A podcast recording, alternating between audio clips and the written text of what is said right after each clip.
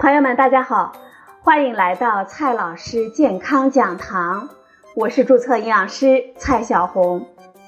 今天呢，蔡老师继续和朋友们讲营养聊健康。今天我们聊的话题是土豆的各种吃法。土豆是我们生活中常用的食材，这便宜的呢一两块钱一斤。贵的也不会超过十块钱。以往啊，我们常把土豆当做菜，或者做成诱人的垃圾食品，薯条。但是朋友们大体应该也知道了，从营养成分上来说啊，这土豆呢应当归类为主食。二零一五年，全国启动马铃薯主食化战略。期待将马铃薯跃升为继稻米、小麦、玉米之后的第四大主食。当时媒体所报道的方向就是，我们力争到二零二零年，百分之五十以上的马铃薯将作为主粮来消费。但是啊，五年过去了，这市面上也并没有看到太多的由马铃薯所制作的主食产品，在咱们老百姓的家里。也依然是那些经典的菜式，什么炒土豆丝、土豆炖牛肉啦、土豆炖鸡块等等等等。看来啊，这土豆晋升为我们常用的主食，还真有一大段路要走呢。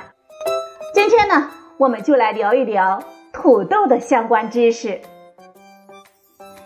首先呢，先来看一下土豆的营养价值。如果要拿土豆跟米面粮食来相比的话，不适合跟初始的食材相比，因为它们含水量大不相同。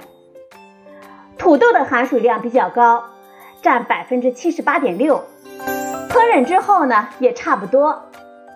而生的米面含水量非常的低，大米不超过百分之十五，面粉也只有百分之十左右，烹饪之后变化就非常大了。做熟后的米饭的含水量在百分之八十左右，馒头的含水量呢百分之四十三点九，所以啊，更适合拿土豆跟做熟之后的米面来相比。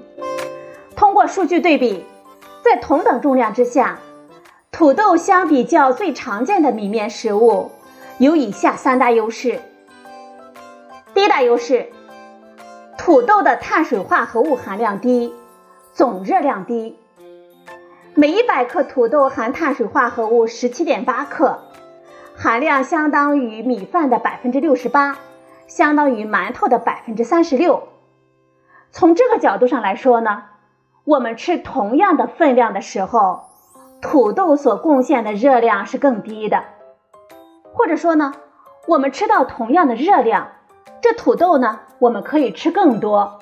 那么整体的饱腹感就更强了，再加上土豆的膳食纤维的含量略高，餐后血糖上升的速度相比较米面呢就更为缓慢了，是对血糖管理更友好的主食的选择。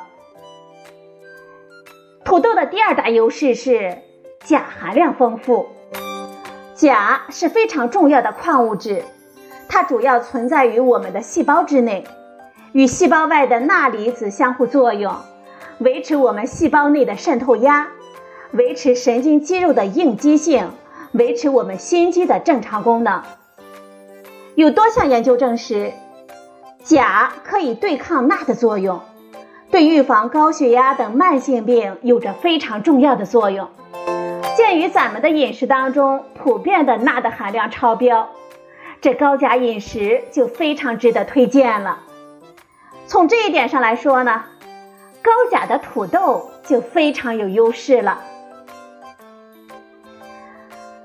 土豆的第三大优势，膳食纤维的含量高。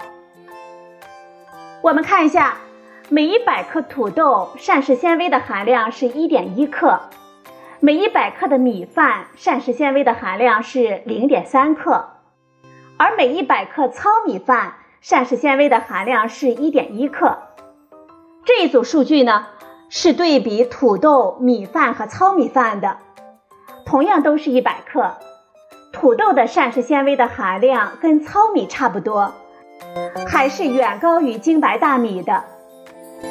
我们说了土豆这么多的好处，但是啊，我们总是拿土豆来做菜肴，这盐的摄入量呢就会比较高了。所以啊，今天呢，我们就给大家推荐两组比较好的土豆的食谱，一组是烤的，一组是蒸的，让大家开开胃口。